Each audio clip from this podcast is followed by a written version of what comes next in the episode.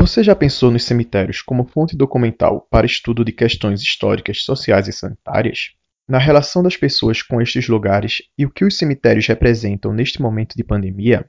Para responder essas questões, conversamos com Elisiana Trilha Castro, doutora em História Cultural e presidente da Associação Brasileira de Estudos Cemiteriais. Eu sou João e este é o 1049. Próxima, próxima estação, próxima estação, próxima, próxima estação. Liberdade, liberdade, liberdade. Olá, Elisiana. É um prazer te receber aqui no podcast 1049, nosso podcast do CAF. É, Elisiana, como a gente sempre pede para quem a gente entrevista, é, tu poderia se apresentar para quem está nos ouvindo? Sim, com certeza. Primeiramente, antes de me apresentar, queria agradecer pelo convite do CAF, dizer que é uma honra poder conversar com vocês sobre esse tema, espero realmente poder contribuir. Bem, eu sou Elisiana Trilha Castro, sou historiadora, é, mestrado na arquitetura e doutorado na história cultural. Moro em Florianópolis, sou presidente da Associação Brasileira de Estudos Cemiteriais, sou historiadora do Memorial Funerário Matias Haas, que é o primeiro museu do Brasil dedicado ao tema da morte, da finitude humana e dos cemitérios, né, que fica aqui em Blumenau, perto de Floripa. E também faço parte da rede de apoio às vítimas da Covid-19, né, com uma participação mais é, especial no memorial das vítimas do coronavírus no Brasil. Ah, Elisiana, a gente queria come começar a nossa conversa falando um pouco sobre algo que envolve a tua trajetória acadêmica e tua atuação profissional. Seria no caso sobre os cemitérios e instituições funerárias. Assim, o cemitério é geralmente visto como algo segregado, descolado da realidade cotidiana da maior parte da população. Qual o potencial de se estudar esses espaços para entender questões sociais, históricas e sanitárias? E como ele pode ser usado como documento?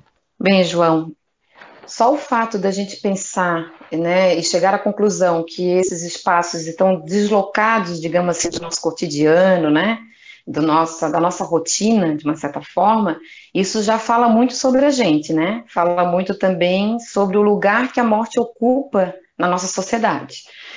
Então, só se a gente pegar só essa questão, né, que já foi observada por outros historiadores, antropólogos, né, que é o lugar que a morte ocupa, o lugar que ocupam os espaços relacionados, né, os lugares da morte, os ritos de morte, então, só assim, isso já seria um grande documento, né? É, só essa relação. Fora isso, os cemitérios, é, apesar de muitas vezes as pessoas estranharem, eles são locos privilegiados da, das relações humanas, né? Não só com relação à própria finitude, né? Onde a gente vai encontrar uma série de elementos, é, representações, rituais, manifestações ligadas a esse momento da despedida, né, ou, ou que está ali, é, de uma certa forma, representando o espaço do sepultamento, mas também, se a gente for pensar o cemitério na perspectiva de bem cultural, né, efetivamente. Os cemitérios, pra, além de documentos, eles são bens culturais, né, onde a gente vai encontrar tanto patrimônio material, né, na, é, na arquitetura, nos seus elementos que compõem esses espaços, na própria espacialização deles também, que é muito importante, porque eles também vão falar da história dessa da, da, sociedade a qual eles pertencem, né? É a sociedade que, que usa esses locais, a, as comunidades que usam esses locais vai falar da própria história, da própria configuração, então, dessas comunidades. Então, a gente consegue olhar um cemitério, quando a gente pensa nele num documento, como um registro das diferenças sociais, né? Então, ali a gente percebe é, as classes mais abastadas, os, os lugares que elas ocupam, as pessoas que têm menos condições, como é que é feito essa separação, tanto espacial como também visual, quando a gente olha a arquitetura desses túmulos. Então, o, o, cemitério, com certeza, é um espaço privilegiado para a história, para diversas ciências, né? Por tudo que ele é, guarda, por tudo que ele ainda preserva, apesar das situações frágeis, né? A situação fragilizada, digamos assim, desses acervos aí que muitas vezes são vandalizados, pouco valorados pelas políticas de, de proteção, né? E que estão aí sujeitos ao ao vento, ao sol, né, às intempéries aí, abrigados, não abrigados, né, é, no, no caso, a céu aberto. É, assim, se a gente parar para pensar, o cemitério ele é um espaço ritualístico nosso, né? Acho que assim, independente, a gente sempre, no final, vamos ter algum contato com o cemitério para prestar o nosso luto, a nossa homenagem a algum ente querido que se foi. Sobre essa perspectiva assim do luto, agora durante esse período da pandemia, a gente tem visto que está sendo negado às pessoas, em evidência do novo coronavírus, é o luto e o ritual e o velório. Você tá, consegue observar alguma mudança na relação das pessoas com os cemitérios enquanto esses espaços de memória e de luto nessa situação? Então, nesse momento da pandemia, a gente tem recebido muitas notícias, tem é, presenciado muitas imagens é, que mostram os cemitérios aí numa situação que reflete o que a gente está vivendo, né? A gente tem aí hoje mais de 17 mil mortos, né? Em muitos lugares é, esse número tem sido maior do que outros, e os cemitérios têm aparecido muito na mídia, não só pelo fato de que muitos deles o sepultamento tem ocorrido em valas comuns, né, como a gente tem já infelizmente presenciado, mas também por uma série de restrições. Atualmente, a gente sabe que os órgãos de saúde, desde a OMS e, e outros, como a Visa, o Ministério da Saúde, eles não proíbem é, as cerimônias religiosas. Eles pedem que elas sejam feitas de forma diferente, com menos pessoas, de forma mais rápida, mantendo uma distância. Só que a gente tem verificado que em muitos lugares tem participado no máximo uma pessoa, às vezes, ou quando muito duas, né, dessa despedida final.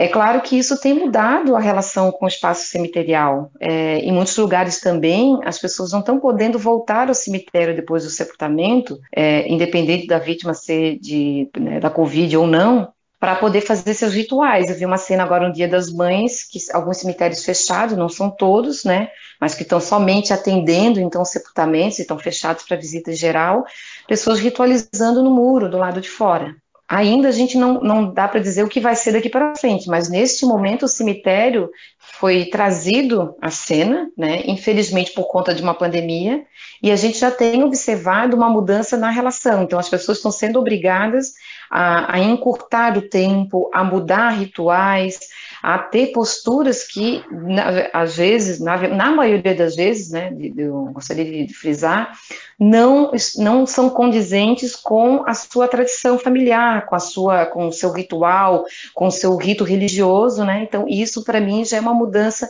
é, nesse momento que a gente pode observar. O que vai ser aqui da frente para frente, a gente vai ter que realmente esperar para acompanhar, né, para entender melhor esse cenário. Tá. Oi, Lisiana, você preside a Associação Brasileira de Estudos Cemiteriais, a ABEC. Tu poderia falar um pouco dessa associação e como os especialistas em cemitérios estão olhando para as questões que enfrentamos com a pandemia?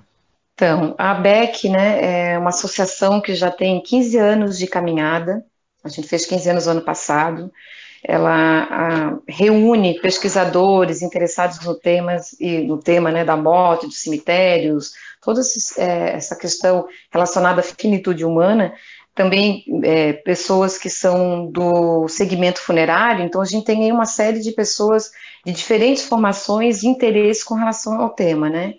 A gente vem realizando a cada dois anos sempre eventos, né? O ano passado foi em Porto Alegre, o ano que vem deve ser em Natal, e a gente tem algumas atividades é, e grupos também de discussão. Nesses grupos de discussão, o que a gente tem acompanhado é que há uma preocupação muito grande com esse cenário.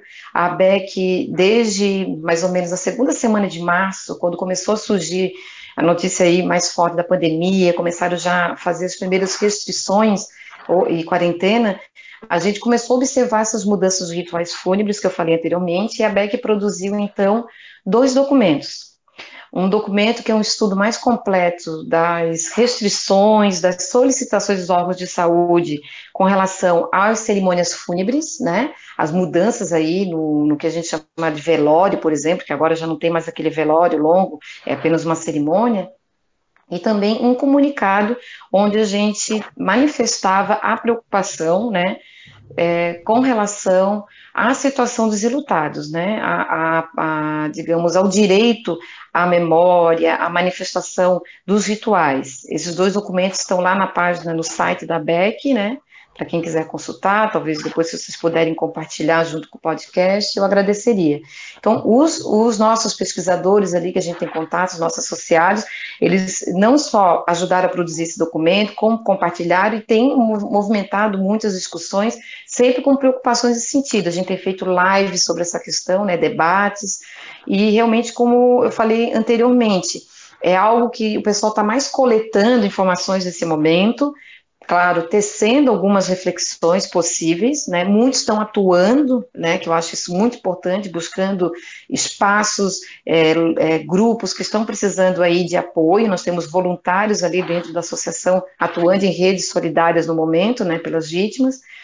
E, e no mais, a gente, como a maioria ali é historiador, né? Em grande parte, tem observado aí, tentando documentar para depois realmente traçar algum tipo de, de análise, né, e, e contribuir para entender um pouco esse contexto pandêmico.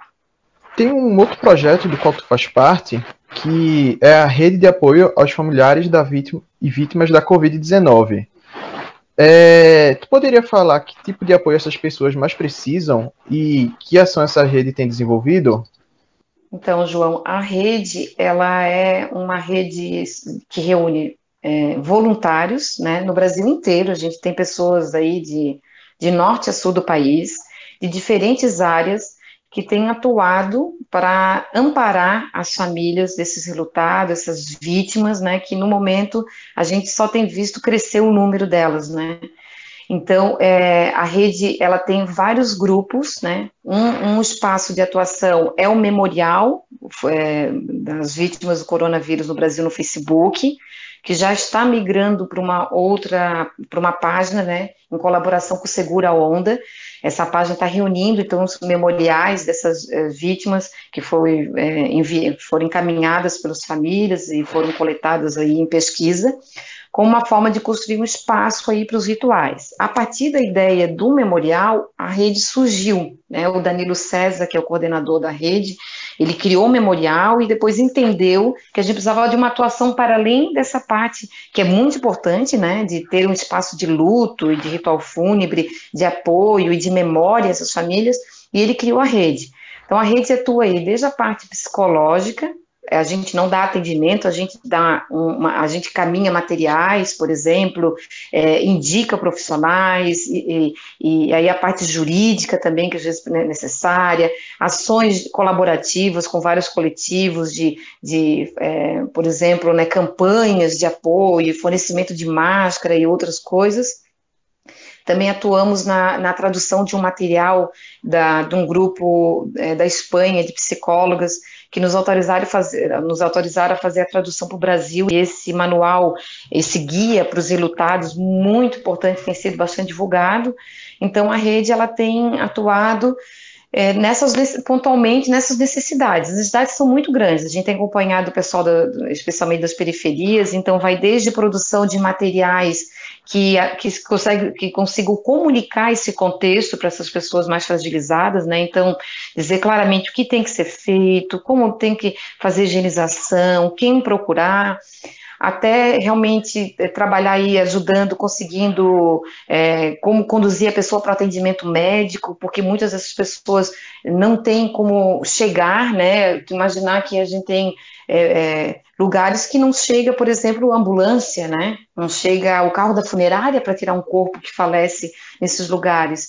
Então, a rede tem se preocupado muito com isso. A gente tem um memorial, mas nesse momento a gente está muito focado nesse primeiro atendimento. O memorial a gente já fala que é, eu tive uma reunião ainda há pouco onde a gente comentou isso. Ele vai ser por muito tempo o nosso trabalho, porque a gente, quando passar esse momento de amparar diretamente nessas dificuldades materiais, que as famílias estão tendo dificuldades materiais, né? Não tem comida, não tem, não tem produto para higiene, estão precisando de um psicólogo, estão precisando de, de, de apoio para entender como é que funciona o sistema funerário, aí a gente vai realmente é, entender como trabalhar com essa memória, a memória dessas vítimas, como prestar o um melhor atendimento nesse sentido para os rituais funerários que ficaram meio, digamos, é que o, o luto, né, é bom até é, acho interessante acrescentar, o luto ele não deixa de existir, né? O luto é muito particularizado, não dá para generalizar, cada um vai viver de uma forma, cada um vai precisar de algo naquele momento pontual, de acordo com a sua, sua visão de mundo, de acordo com a, com a forma como reage a essas, é, esses momentos de perda, né? E são vários lutos também, é importante dizer, as pessoas estão vivendo lutos coletivos, lutos pessoais, lutos pela perda de, de oportunidade de, de trabalho, luto porque não tem mais como sustentar os próprios, né, os próprios filhos, então, nesse contexto, a gente sabe que no futuro a gente vai ter que ainda vai ter muito trabalho pela frente lidando aí com esse número grande de lutados, né? E com todas as, felizmente, as consequências dessa pandemia que a gente sabe que para os mais vulneráveis vai ser mais complicado, né? Vai ser ter, terão consequências piores, infelizmente, né? É, tem uma pergunta que me surgiu agora com essa tua fala. É, a gente que vem acompanhando, infelizmente, todos os dias, as, o número de mortes chega a centenas de pessoas diariamente. Em paralelo, o Brasil também é um país onde o desaparecimento forçado de pessoas vítimas de violência de Estado é algo quase que corriqueiro aqui. É, a partir dessa relação, tem algo que os cemitérios ou, as, ou a questão burocrática dentro das funerárias e tal possam ser útil para que se evite esse desaparecimento forçado, para que a família possa rastrear uma pessoa que esteja desaparecida? Então, João, em grande medida, o que a gente conhece do sistema, né, é que há uma exigência mínima, né, de documentação, de um atestado de óbito que acompanhe esse corpo, que haja acompanhamento de um familiar, né, para esse, para esse corpo. Isso eu estou falando antes e depois da pandemia, né? Agora, claro, uhum. houve um, digamos, é, uma, de uma certa forma, uma normativa, né, que mudou um pouco essa perspectiva da certidão de óbito, né, desobrigando, é, de uma certa forma, é, até a presença de familiares, dependendo do caso do cemitério.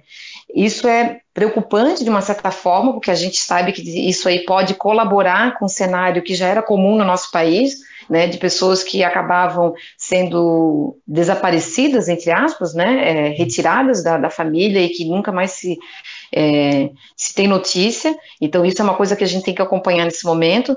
Eu acredito que, é, apesar do sistema trabalhar sempre para que haja uma documentação, um acompanhamento, é, esses grupos interessados nessas ações de, de, de, de extermínio acabam agindo né, por trás desse do, do, segmento funerário, né, por trás da organização funerária. Então, eu quero acreditar que não haja colaboração, é claro, né, do setor, eu acho que isso é feito a parte do setor, né, e infelizmente essas pessoas são, é, não são é, integradas no sistema para serem veladas e depois conduzidas ao cemitério, né, elas não passam por aí, porque eu acho que se, se fosse o caso delas passarem, teria realmente um outro destino, porque a gente sabe que tem que ter uma série de, de documentações e acompanhamento. Agora, o que a gente tem que estar tá agora dando maior atenção é essa questão então dos, dos atestados de óbito, da certidão de óbito, né, digamos assim, que algumas famílias por carência não conseguem chegar a tempo ao lugar. Às vezes tem famílias que não estão sendo comunicadas, né, da morte dos seus parentes, chegam até o hospital e ah, a pessoa já está no cemitério. Já ouvi casos de família não achar corpo, ficar procurando. Então isso tudo a gente tem que realmente é, acompanhar, né. Vocês aí também trabalham essa questão dos direitos humanos, né, dos movimentos sociais, também se preocupa com essa temática do desaparecimento, digamos assim, né? Então, acho que é um, é um, é um cenário a ser acompanhado e que não, não eliminaria, de uma certa forma, que houvesse uma conversa com o setor funerário, até para entender é, de que forma ocorre esses, ainda hoje, né, esses desaparecimentos, né, esses, esses, esses corpos ocultados da família, né, retirar, é, é uma coisa absurda que isso ainda aconteça, né, que o Estado não se, não, não, não dê conta de devolver as famílias, de dizer o paradeiro delas, né, então talvez uma conversa com o segmento funerário para entender certas circunstâncias que possam, possam ocorrer que a gente não tenha conhecimento talvez colaborasse para a gente, não só agora, mas também depois no futuro, buscar meios de evitar esse tipo de ação, né? Liberdade. Liberdade. Então, Elisiana, durante a pesquisa da Vala de Perus, foi constatado o caso de desaparecimentos burocráticos. O indivíduo sumia no caminho da documentação. Era um papel que se perdia, um registro com outro nome no cemitério ou um atestado com a causa da morte adulterada. Assim, uma pessoa que tinha total condição de ser identificada desaparecia burocraticamente. Agora, durante a pandemia, em paralelo à situação das valas comuns e caixões fechados, tivemos a emissão da Portaria Conjunta número 1 do Ministério da Saúde e do Conselho Nacional de Justiça, de 1 de março de 2020. Essa portaria autoriza os estabelecimentos de saúde, na hipótese de ausência de familiares ou pessoas conhecidas do obituado, a encaminhar os corpos para o sepultamento sem a prévia lavratura do registro civil de óbito. Nesse sentido, você poderia falar como funciona essa burocracia que vai desde a emissão do atestado até o enterro? Como hoje se daria esse desaparecimento burocrático? E como as famílias podem se prevenir? Bem, é, a gente sabe que nesse contexto da pandemia a gente tem encontrado situações muito complicadas quando é, verificamos, por exemplo, a ocorrência de sepultamentos em valas comuns ou mesmo os caixões lacrados, fechados. Contudo, é, o sistema funerário, né, toda a burocracia que envolve é, o cuidado ou o manejo com o corpo morto, né, desde a hora que se atesta o óbito até a hora do sepultamento, ele percorre um caminho documentado, um caminho de regulações que a gente vê até nesse momento que, de uma certa forma, como essa normativa que você citou, pode até afrouxar o sistema, facilitando talvez algumas irregularidades. É claro que isso não é algo que vá ocorrer, digamos, né, por intencionalidade, né? Não vejo aí a intenção de dar sumiço ou descartar pessoas.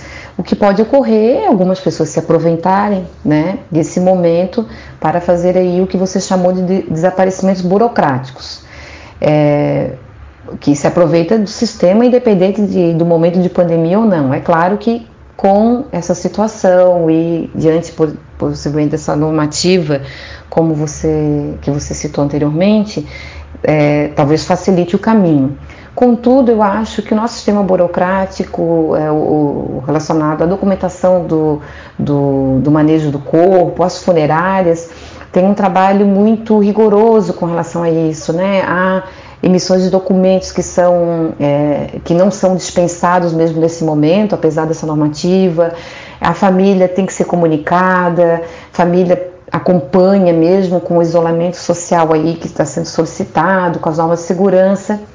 Então acho que não há aí, é, digamos, uma vontade política como vimos em outros momentos da nossa história, aí, na, especialmente na ditadura, é, por exemplo, civil-militar aí que nós passamos, de desaparecer pessoas não gratas, digamos assim.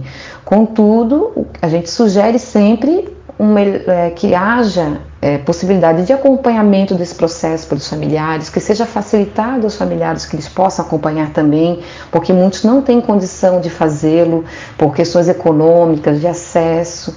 Né? Os hospitais estão lotados, as funerárias, muitas delas, é, o sistema funerário em muitos locais não está conseguindo dar, todo, é, dar conta de todo o atendimento. Então, isso pode colaborar para falhas, né? Para incoerência. A gente, é, por exemplo, teve registro de famílias é, é, é informando que receberam é, corpos trocados ou que chegaram na funerária ou no hospital e não encontraram seus entes queridos. Então, tudo isso cria um, um clima muito complicado nesse contexto que já deixa as coisas um pouco mais difíceis, né? É, com restrições e tudo. A gente é, espera que realmente esse momento difícil não seja aproveitado aí para ações é, como essa, né, para dar desaparecimento, sumiço em pessoas. A gente espera que isso não aconteça e eu acredito que o nosso sistema, a, a, os documentos exigidos, os profissionais que envolvidos nesse processo é, não colaborem, né, eu acredito que não colaborem mesmo com esse tipo de ato. Eu agradeço muito por toda essa conversa que a gente está tendo, Elisiana. E, mas como a gente tem o nosso tempo, eu queria assim, só para encerrar, é, se tu tem algum, se tu teria alguma indicação para falar para quem está nos ouvindo, pode ser um filme, série, música, algum movimento social para o pessoal seguir, acompanhar, fica ao seu critério agora. Ah, se eu puder indicar novamente a rede de apoio às vítimas é, da, das as vítimas da Covid no Brasil, gostaria de indicar o trabalho da rede. Uhum. Queria que as pessoas que tiverem interesse em conhecer o trabalho da rede e, e se voluntariar, fica aqui o meu convite novamente. Eu acho que a gente, nesse momento, tem que fortalecer várias redes, várias conexões, né? Em prol aí desse contexto tão complicado que a gente tem presenciado.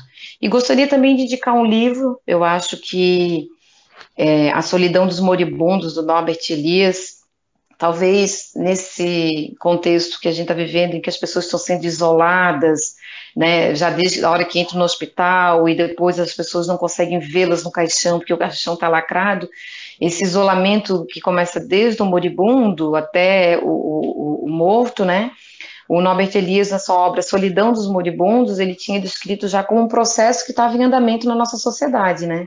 Que a gente já estava isolando é, o, o, morto no hospital, o morto já não estava mais é, convivendo com a família, muitas vezes doente, né? Já era levado aí por esse aparato tecnicista e med medicalizado, né? Do hospital que é, uma, que é uma, um contexto nosso, né, um momento que a gente vive da, da, da, tecnologia e da medicina e do entendimento também de tratar a morte, e ele traz uma série de observações bem pertinentes sobre o modo que a gente vê e se relaciona com a morte na contemporaneidade.